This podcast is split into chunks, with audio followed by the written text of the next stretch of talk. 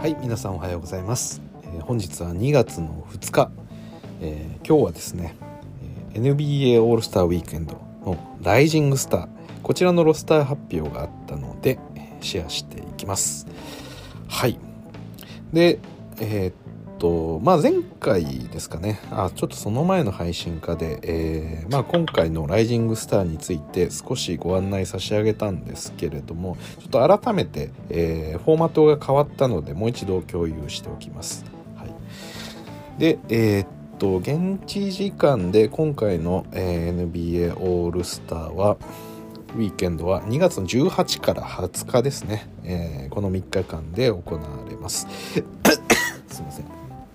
でライジングスターのフォーマットといえば、まあ、これまで1年目2年目の選手たちの中で選ばれて、まあ、そこで、えーまあ、単純に対決するっていうだけの話だったんですけれどもなんかねもう少しあのまあ、お披露目会みたいな、えー、方向性が強くなったのかなっていう感じで、えー、フォーマットが変わりました。で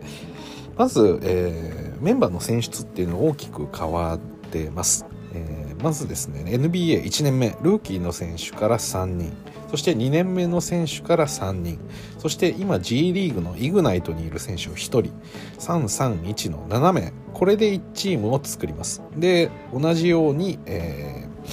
ー、これをかける4ということで4チームを、えー、作る構成になってます。なんで、まあ、1チーム7人っていう、まあ、少ないロスター構成の中で戦いますよと。で、えー、まあ、この4チームっていうので、えーまあ、トーナメント式になってます。はい、で各チームにねそれぞれあの1年目3人2年目3人イグナイト1人っていう形になってるので、まあ、イグナイトが集中してるチームとかっていうのは生まれない形なんで、まあ、基本的に実力が拮抗するような形になるかなと思ってます。はいで、えーまあ、トーナメント4チームのトーナメント戦なんで、えー、まずは1回戦ということで、まあ、1回戦レイヤーで、えー、2, 2チーム同士が、え、ぶつかって勝ち上がった方が、まあ、決勝するっていう形なんですけれども、えー、この試合の、え、時間だったり得点っていうのも、え、ちょっと変わりました。でこれまでは通常あのまあ、ミニッツを設けてそこで第1クォーター終了とか、まあ、通常の NBA のルールと同じようでしたけれども、えー、今回はですね、まあ、ファイナルターゲットスコア制を、えー、採用しましたと。で要は何かというと時間を設けて、えー、まあ、普通 NBA だと、え12分が1クォーターとして、まあ、その12分終了時点で1クォーター終了っていう形ですけどではなくて、え、まあ、先に目標となる得点に、え到達したチームの勝利という形になってます。で、えこの1試合目のレイヤーありますよね。トーナメントの一番最初の戦いですね。ここに関してはどちらかのチームが先に50点取るまでが、えー、勝利条件になってます。でクォーターが1234とか分かれてないんで、まあ、用意スタートで50点取った方が、え、勝ち上がると。で次の、まあ、決勝ですね。いわゆる決勝の試合においては25点。で、えー、が目標到達点になるのでまあなんかあれですよね。普通こう1回戦の方が得点が少なかった。で2回戦の決勝の方が得点が長いとかになりそうなもんですけどそうではなくて1回戦目でまず50点先に到達。で2回戦目で25点に到達っていう形になってます。でこの50と25を合わせると75なんで、まあ、今年 NBA は75周年なんで、まあ、それをちょっと記念したような、えー、そういったフォーマットになりました。はい、なんでね、まあ、先ほど、えー、1チームあたり7人、えー、ロスターの数が少ないっていうお話はしたんですけれども、まあ、実際のところね50点なんで、うん、どうでしょうかね3つとして考えると。うん、通常だと大体1試合あたり平均100点ぐらいなんで、うん、まあ前半だけで試合終了っていう感じですかね。ただですね私がちょっと思うのは、えー、一応先ほど言った通り1年目2年目イグナイトっていうところが各チーム、えー、331と、まあ、同じ人数ごとに揃えてるって話はあるんですけどこの若手の時に限ってあの実力差って結構激しいですよね。うん、で今回のその、まあ、メンバーの中でももちろん1年目から12人選ばれて2年目から12人選ばれてるわけなんで12番目の選手と今1番目の選手って実力差がすごくあると思うんでもしかしたら結構一方的なゲームになる可能性はありますよね。であとは7人のロスターだと基本的にその入れ替えっていうのはそこまでこう行われない中でどうでしょうかねあのタイムアウトとかがどれぐらい取られるかっていうのは分かんないんですけど、普通の、まあ、試合だと必ず12分で、えー、まあ、そのクォーターをまたぐために、まあ、3分とか5分近くとか、まあ、なんとなくこう時間の空きはありますけど、まあ、それがないっていうのは、まあ、自主的にタイムアウトを取って、まあ、作っていくにせよ結構こう連続で運動するっていうのは大変ですよね。だからこれはなかなかルーキーじゃないとできないような、まあ、ミニッツの 与えられてるなというところで、まあ、逆にねその若若いプレイヤーたちがこうバテバテになるっていうちょっと珍しいシーンもなんか見れたりするんじゃないかなってだから結構その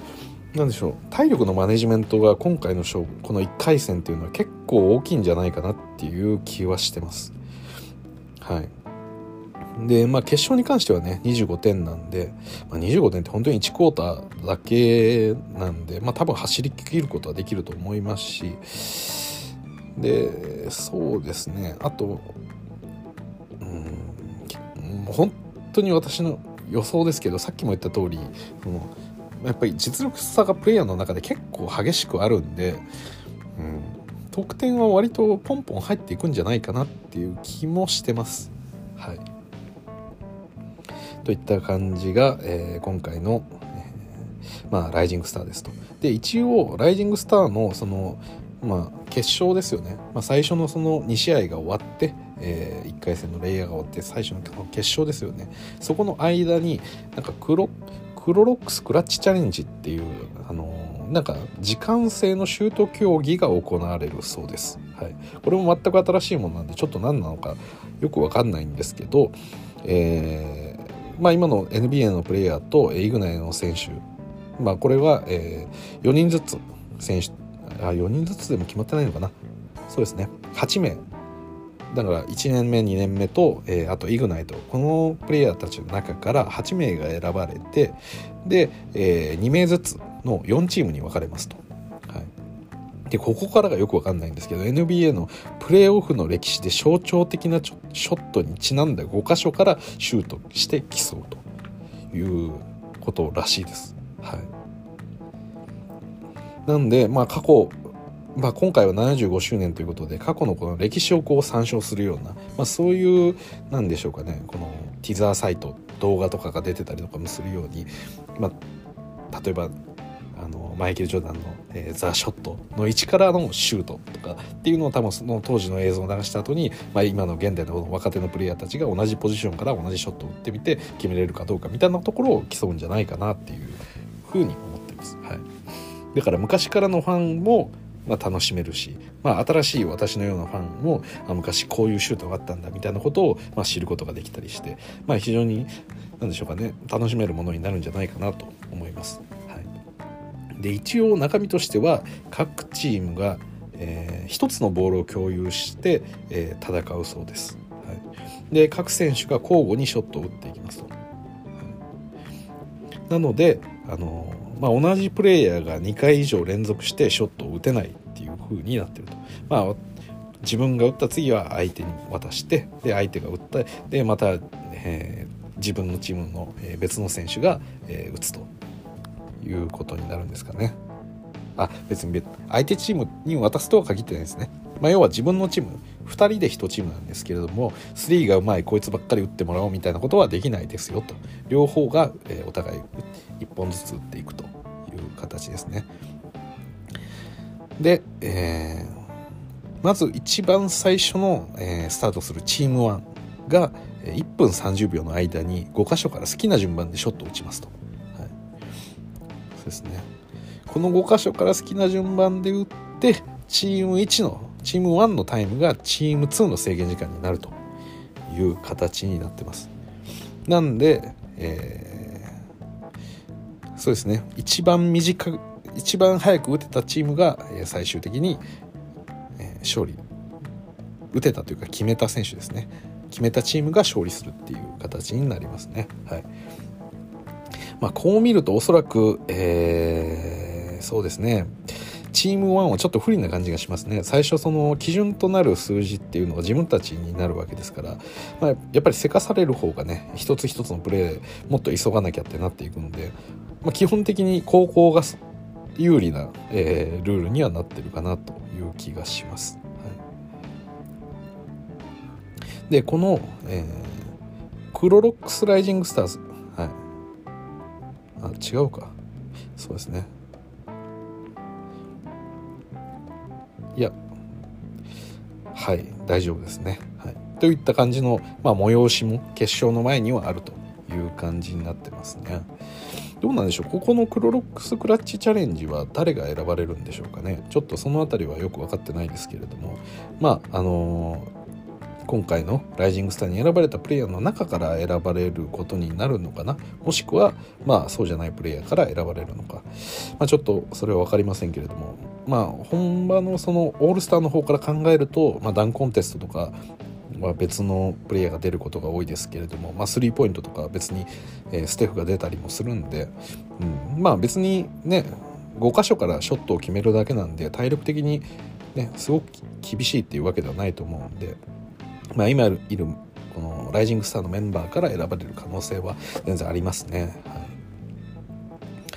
といった形になってます。はい、改めて、えー、このライジングスターズのフォーマットについてご説明をさせていただきました。で、えー、今日の本題ですね。えー、じゃあそのライジングスター誰が選ばれたのっていうお話がこれからの時間になってます。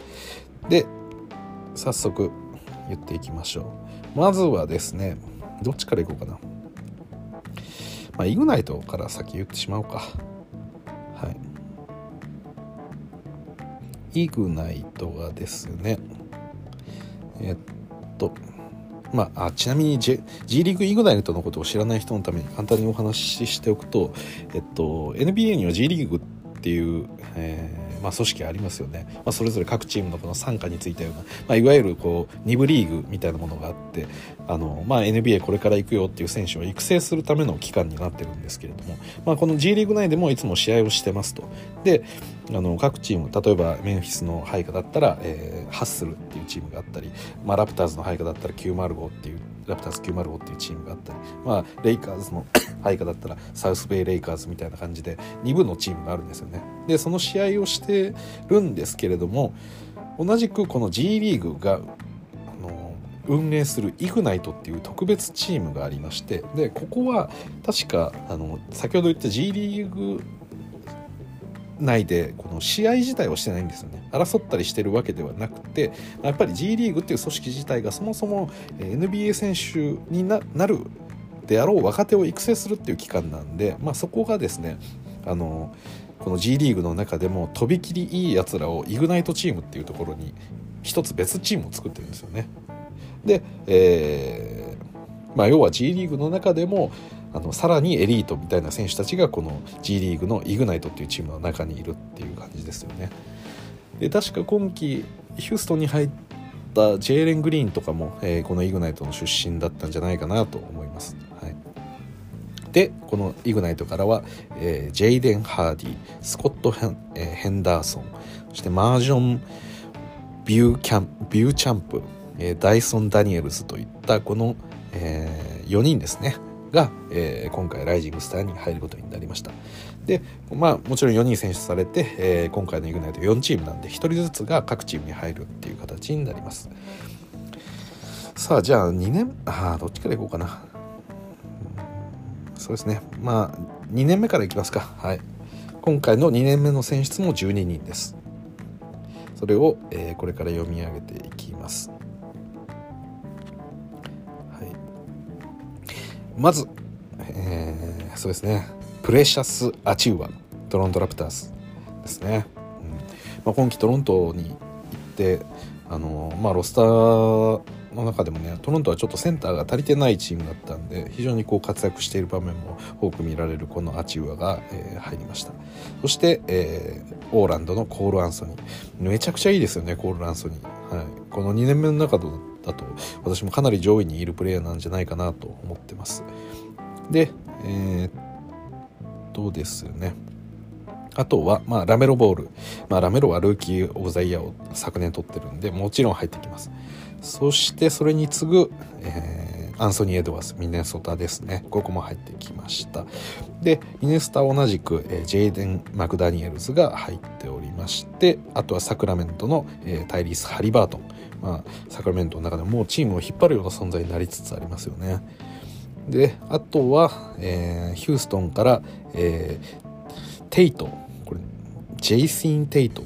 ですね。はい。私テイトは 正直あまり知らないです。はい。でえー、っとクリーブランドからは、えー、オコロ。まあオコロ君はね私はもう結構好きでルーキーの時から見ていたのであのやっぱりこのそうですね。ペリメーターディフェンスが私は好きなので、はい、オコロ君のこのタフなディフェンスっていうのは結構好きです。であとはですねフィリーの、えー、タイリース・マキシー。今ベン・シモンズが抜けてハンドラーが不在のこのシクサーズですけれども、まあ、先日ねあれメンフィス戦だったかな、えー、クラッチタイムで、えーまあ、2-4-1のレイアップをした後、まあ最後に勝利を決めるレイアップも決めたみたいな、えー、まあ本当にね今この成長株でまあシクサーズといえばもちろんエンビードが引っ張ってはいるんですけれども、まあ、このベン・シモンズが抜けた穴をなんとか、えー、補強ししうる存在になるんじゃないかという、まあ、急成長株がこのマキシー君です。そして、えー、デトロイトからサディック・ベイ。ベイはもうデトロイトの何でしょうエースみたいな役割をやってますよね。はい、デトロイト今はもう本当に再建状態ですけど一番このなんかプレーが安定して、えー、得点を取れるプレイヤーだなっていうふうに私はサディック・ベイのことを思ってます。はい、で同じくデトロイトからアイザイア・スチュアートそうですね。あのやわらちゃんみたいな髪型をしている、えー、スチュアートですけれども。まあ先日ねあのレイカーズ戦ではレブロンとあのちょっとしたもみ合いがあって、まあ、流血騒ぎになって、まあ、大暴れしたいたあのスチュアートですね、はい、そして最後に、えー、メンフィスからデズモン・ベイン。まあ今季ねあのこのメンフィスの躍進というのは誰も想像できてなかったですけれども、まあ、間違いなく、えー、今季メンフィスの躍進にはこの男デスモン・ベインが一役買ってると言って過言ではないでしょう。はい。まあ、ジャモラントがね今ものすごく注目を浴びてますけれども、まあ、メンフィスはチーム全体の総合力やっぱり上がってますし、うん、やっぱりベインぐらいね安定してショットを決めれる選手っていうのは正直あのメンフィスの中にいなかったんで、はい、まあ、あのディロン・ブルックスとかもいいプレイヤーなんですけれどもこのオフェンス面でのやっぱり特にミドルからの、えー、ショットみたいなところで言うとやはりこのデズモン・ベインのシュートセントっていうのは今のメンフィス、うん、かなり貢献してると思いますね。はい、といった感じのこの12人のメンバーが、えー、2年目の選手たちでした。でそうですねでこれが12人なんで、まあ、各4人えー、3人ずつですね、えー、4チームに分かれるっていうまあそういったフォーマットですね。さあそして最後ルーキーいきます、え、誰からいこうかな。えー、どうしよう。悩ましいですね。うーんまあ、ペリカンズからいきます。ペリカンズ、えー、ハーバート・ジョーンズというプレイヤーですね。私はあまり わからないっていうのは正直なとこです。で、えー、っとあとはですねサクラメントのデイビオン・ミッチェル、まあ、先ほどハリバートも入ってましたけれども、まあ、サクラメントもね、まあ、ある意味こう再建に入ってるような若手チームになるんで、あのまあ、今回若手デイビオン・ミッチェルも入ってきましたと。でえー、っとですね同じく、まあ、チーム状況としては、まあ、似てるというか、まあ、少し近い意味で言うとデトロイトですね。先ほど、えーまあ、かつそのサディック・ベイだったりですとか、まあ、そんなお話もしましたけれども、えー、こちらカニングハムももちろん入ってます。ドラ1です。はい。であとは、え、シカゴから、えー、アヨアヨが来てますね。アヨってよく呼ばれてますけどドスンムって読むんですかね。ちょっと正式な読み方わかんないんですけどもシカゴからアヨが、えー、出ましたと。今日のなんか試合でもねあの強烈なクラッチ3を決めていた場面もあったかと思います。はい、そしてインディアナからは、えー、デュアルテがおりまして、えー、OKC からはジョシュ・ギディ。そして、えー、オーランドからは、えー、フランツ・ワグナーが入っていてであとトロントからスコッティ・バーンズ。そしてオーランドからジェイレン・サグス、えー、そしてヒューストンからは、えー、ジェイレン・グリーン。そして、えー、シェングンと2人が入っています。そして最後に、えー、クリーブランド、えー、バン・モーブリーが入っております。この12人ですね。はい。まあそうですね。名前大体こう聞いたことがあるような、まあ、活躍してるプレイヤーがやっぱり多いですね。で特にやっぱり今今季の、ルーキー・オブ・ザ・イヤーにも名前を挙げてるのがこのエヴァン・モーブリーだったり、まあ、スコッティ・バーンズ。そしてそうですねケイド・カニングハムでまた、えー、デュアルテだったりジョシュ・ギディだったり、まあ、そういったところですと。マグナも最近ってよく聞きますね。でサグスは最近ちょっと怪我して抜けていた時期もあったんですけれどもまたこうハイライトがのようなダンクが出たりとか、まあ、なんとなくオーランド今盛り上がってるなっていう感じはありますね。でカニングハムは、えー、先日クリーブランドを倒し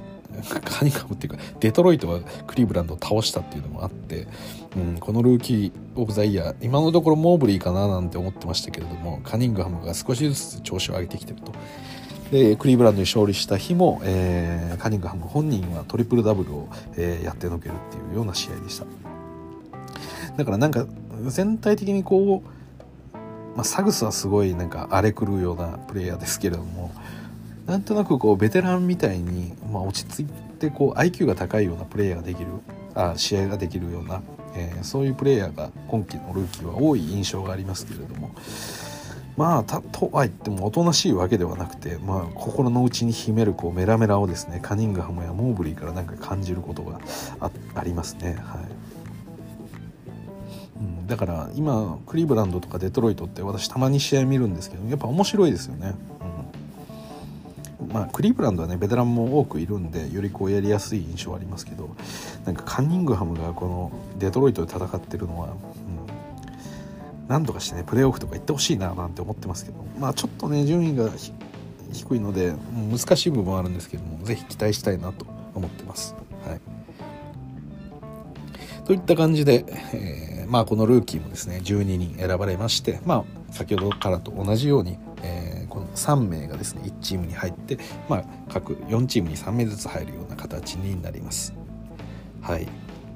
ということで、えー、まあ、本日発表されましたライジングスターの、えー、ロスターについては以上となります。まあ、皆さんもねあの推しのチームの、え、このルーキーだったり2年目選手が入っていたらあのより応援しがいあるなと思うんですけどまあ残念ながらねレイカーズはもちろんいません。うん、まあこのルーキーの並びでねオースティン・リーブスも入ってもいいんじゃないかとかも言いたいんですけれどもなかなかね多分スタッツ的にはオースティン・リーブスってそこまで良くないんでただまあレイカーズファンの皆さんならリーブスがどれぐらいこう素晴らしい選手かっていうのはよくご存知だと思うんで、まあ、皆様の心の中の、えー、ライジングスター候補ということで、えー、オースティン・リーブスのことは胸にしまっていただければと思います。であとドラフト順位高かったザイヤーとかもここ入ってないですよね。まあもともとポテンシャル枠みたいな形で、まあえー、ピックはされたんですけれども、まあ、今ねちょっとあのメンフィスのチーム状況がいいっていうのもあって、まあ、比較的ねどうしてもこういうルーキー目立つルーキーとか目立つ若手って基本的にはチーム状況があんまり良くない、えー、ところの方がねスタッツとしては伸びていくんでまあそういうことは、ちょっと残念かなと。まあ仕方ないんですけどねそれは、はい、そんな感じになってますね。はい。なのでまあ先ほど言ったような、えー、まあそうですね。ヒューストンからプレイヤーが多くいたりとかオーランドだったりクリーブランドペリカンスサクラメント、えー、インディアナとかやっぱりそういうところのプレイヤーが多いですよね。うん。まあ、でもこの中で見るとやっぱりこの、まあ、トロントで今活躍してるバーンズだったりモーブリーっていうのはちょっと頭1個抜けてるような、まあ、特にモーブリーですね印象がありますね。で1年目からこの活躍ですけど特にモーブリーこのまあ、今後ですよねオフェンス面でどういう活躍を成長していくのかっていうところはかなり楽しみな選手なんで、うん、ここはね来年のライジングスターも間違いなく入ってくるような、まあ、怪我さえなければ入ってくるようなプレイヤーですよね。まあ、2年目の方を見てもやっぱりそうですね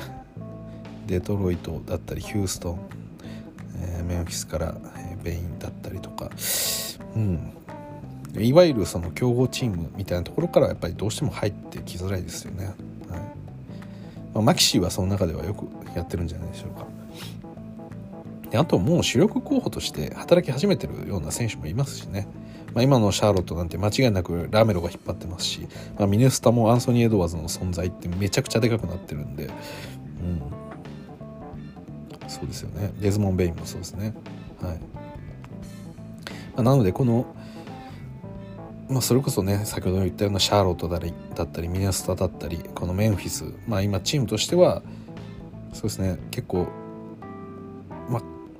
昨年までととかと比べるとかなり順位を上げてるっていうのはこのルーキーの躍進があったからっていうのが、まあ、間違いなく要素としてあるんで、まあ、今季のルーキーたちがどこまで成長するかっていうのが来季以降のこのチーム順位にも大きく関わってくるっていうのがまあなんとなくこう透けて見えるようなそんな感じですよね。で皆さんのそのまあファンじゃないチームの選手も多いですけれども、えー、まあね若手を見ておくっていうのは、まあ、今後の NBA をこう予想する上でもあの非常に面白いかなと思いますし、まあ、何よりね冒頭言った通り今回はちょっと特殊な50点選手のフォーマットになってるんで。まあ、ここ7人のロスターで走り回るっていうのがどういうことになるのかっていうそういう面白みもあるんで是非皆さん見たいただければなと思います、はい、なんかねこのオールスターって割と何でしょうかね好きじゃない人も多いですよね。あの NBA のそのガチな感じが好きだからオールスターちょっと遊びで手抜きだからあまり見ていて面白くないっていう人も多いと思うんですけど、まあ、その点で言うと今季に関してはよりガチ感すごく出ると思いますよ。なんとなくですけど、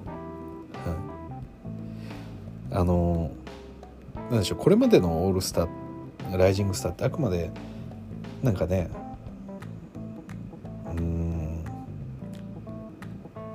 もともとリーグでやってるみんなで、まあ、ある程度こう存在をアピールし合うみたいなで、まあ、もちろんこのその年にかつある程度活躍してるルーキーなんで、まあ、あるそのお披露目みたいなものは一通りこう終わってるような印象もあって、まあ、2年目からのプレイヤーも多いですし、まあ、そんな感じでしたけど今回はねまんべんなくいるんで。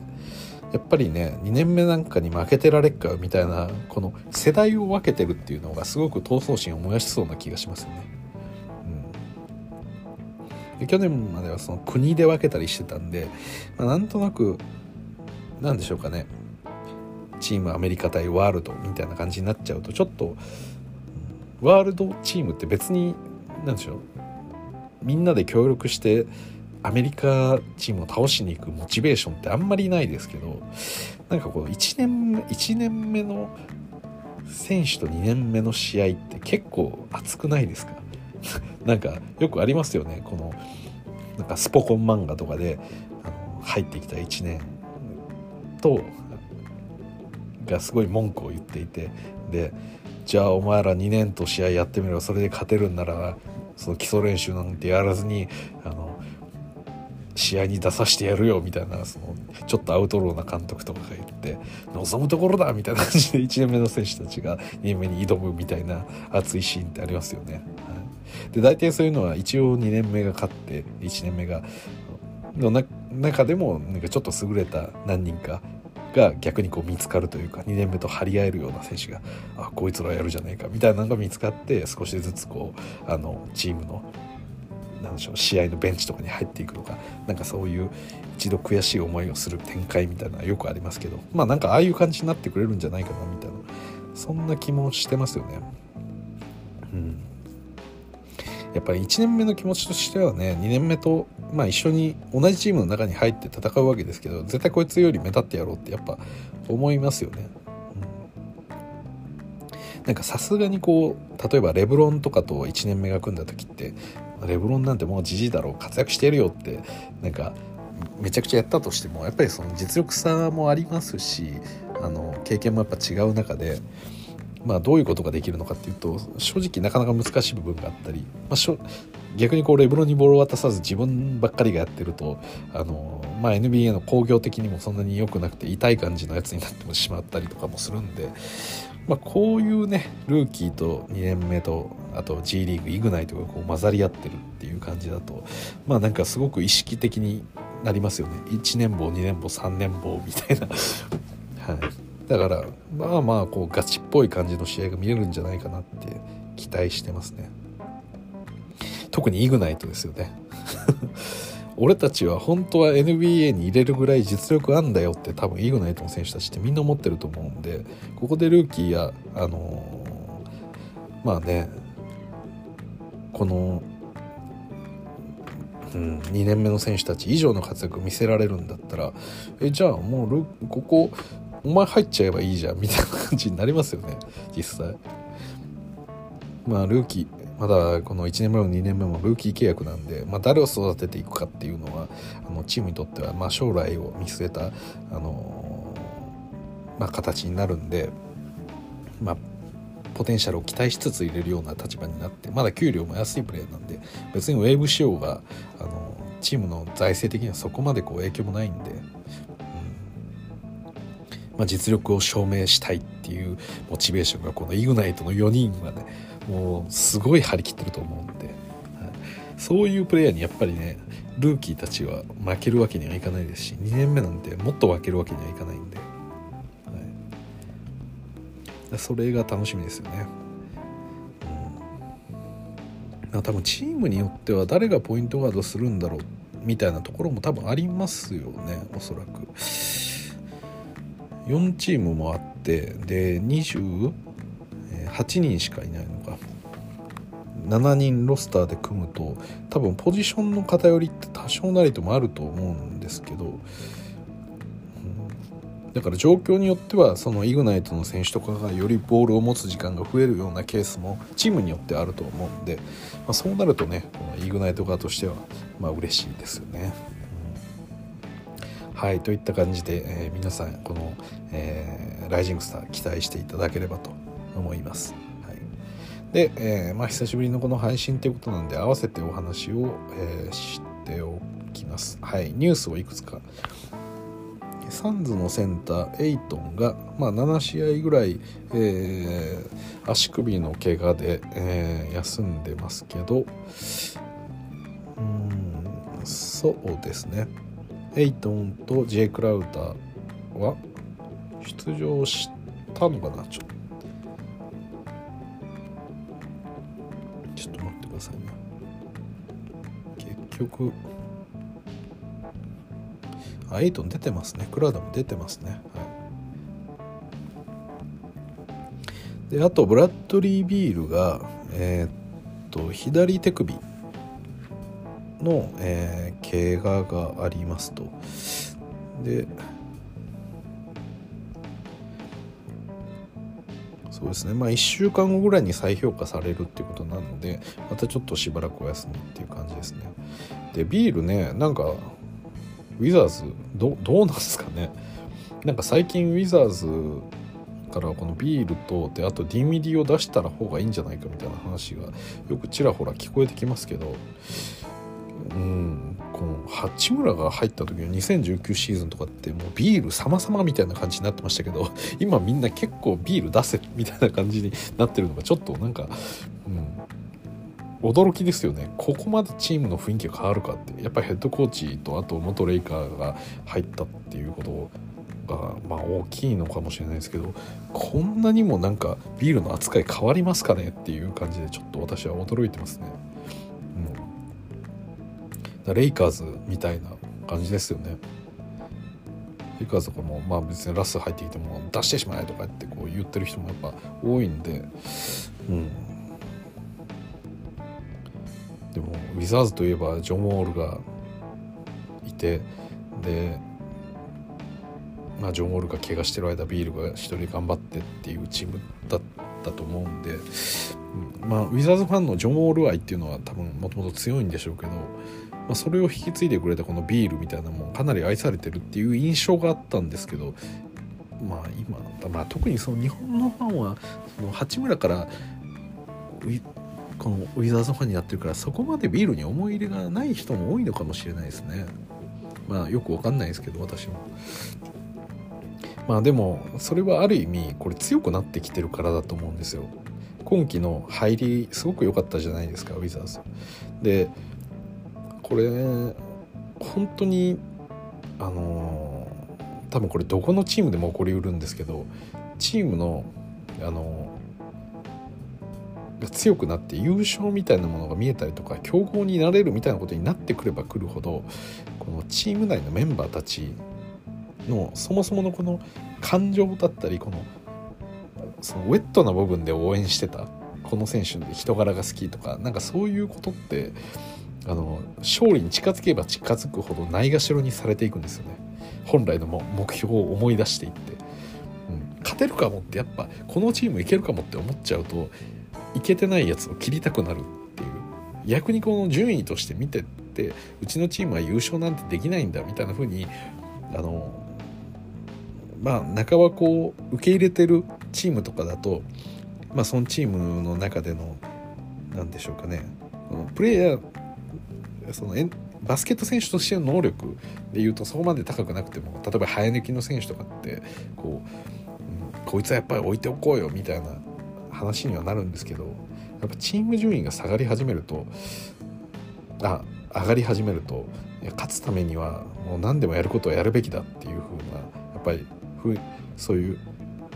感覚を思い出すというか NBA って勝つためにやってるんだったよねみたいな感覚が戻ってきちゃうんですよね。だからチームに対しても不満とかも結構増えてくるんですよね勝つほどに。はい。今まではこう何でしょう。気持ちのこう波もなくまあ多分負けるんだろうなっていう気持ちもあるからいい試合をしてくれたらそれでいいやとかこの若手の選手の活躍が見れたらすごく嬉しいっていう気持ちやってるんですけどそれプレーオフいけるかいけないかになったらその若手を出すなみたいな まあそういうことってまあ別に当たり前のように起こるんで悪いことでは全然ないと思いますし、まあ、ある意味あの、まあ、競争の社会の中ではあのそちらの方が健全なお話でもあるかなと思思いますしだから今ウィザーズが、まあ、うまくいってない選手がいるのであれば切るべきだみたいなトレードに出すべきだみたいな話が出るのは、まあ、不思議ではないですけれども、はい、そうですね。であとまあレブロンですよね、はい、レブロンの膝の怪我やっぱり思ったより状況が良くなさそうっていうことで、うん。まあ、一応ねあのまあ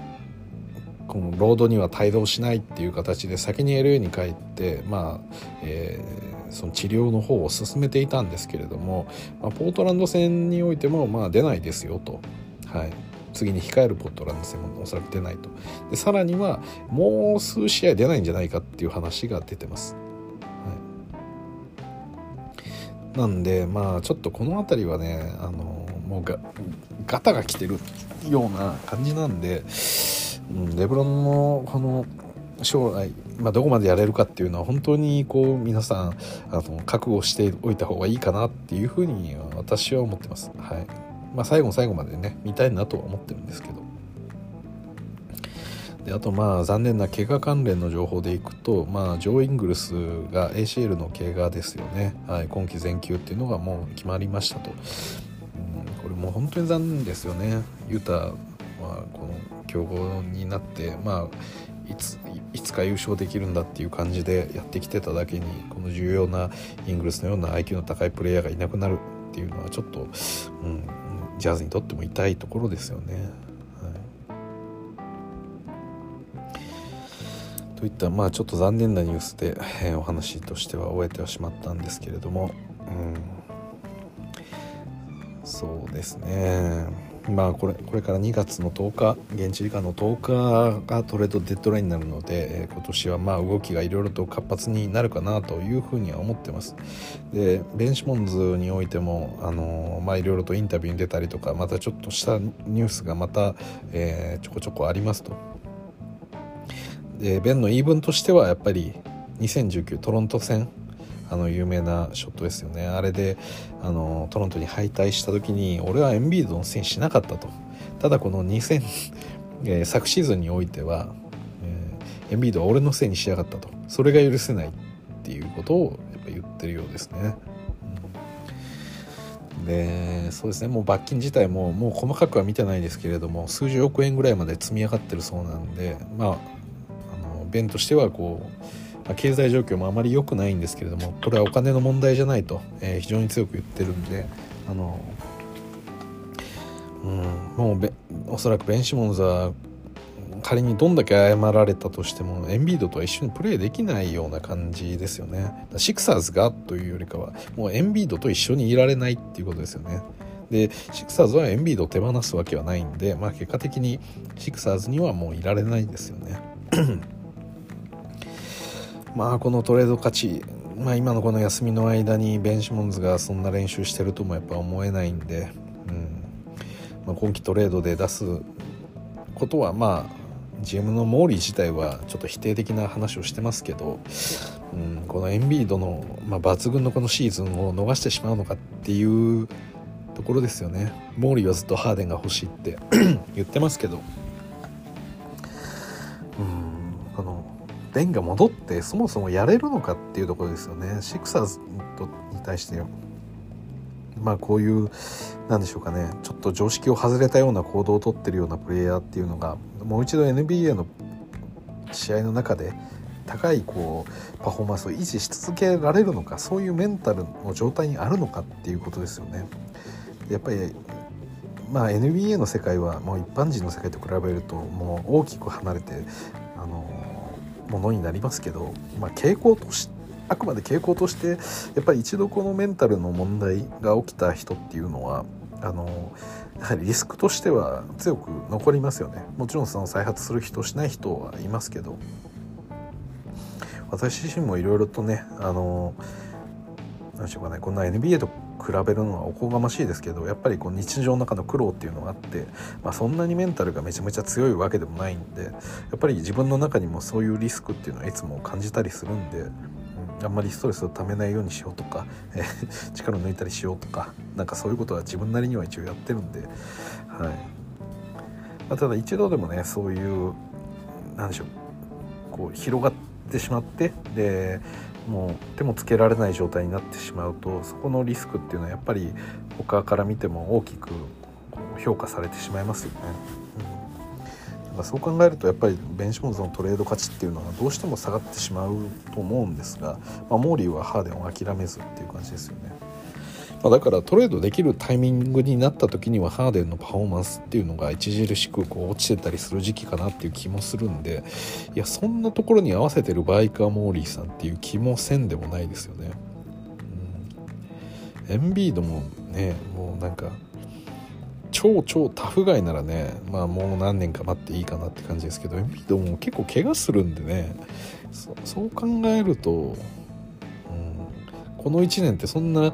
適当に消費していいのかみたいな33億円ぐらいのプレイヤーを抜けた状態で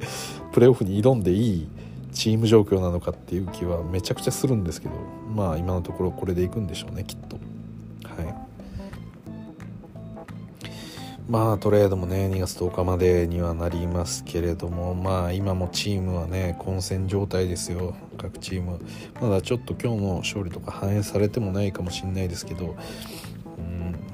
プレーインプレーオフ含めてまあ東に関しても、えー、は結構混戦の状態が続きますし、まあ、西はね逆にこう上位1位がですねもうダントツで頭抜けてるような感じになってきてまして、まあ、フェニックスゴールデンステートここがやっぱり強いという感じですよねで逆にレイカーズとか勝率5割切っちゃって、えー、トップとは17.5ゲーム差開いてるんですけども一応まだギリギリプレイン圏内の10あ9位にいるっていう感じなんでまあちょっとこれがどうなるかっていうとこですよね。うんまあ、だから本当にこう1試合も落とせない状況が続いてるんで、まあ、トレードやるなら早くやってしまった方がいいと思いますしそれはまあレイカーズに限らずですけど。なんでねまあレイカーズはねちょっとアセットの問題があるんでもうどうしようもないかなっていう気はするんですけどまあそこをなんとかしてくれっていうまあ期待を込めるしかないですね。はい。といった感じですかね。はい。皆さんどうですかね？このオールスター。お気に入りの選手。まあこれからねリザーブの発表とかも、まあ、増えていくとは思うんですけど、えーまあ、とりあえずはねトレードを追っていこうという感じですよね。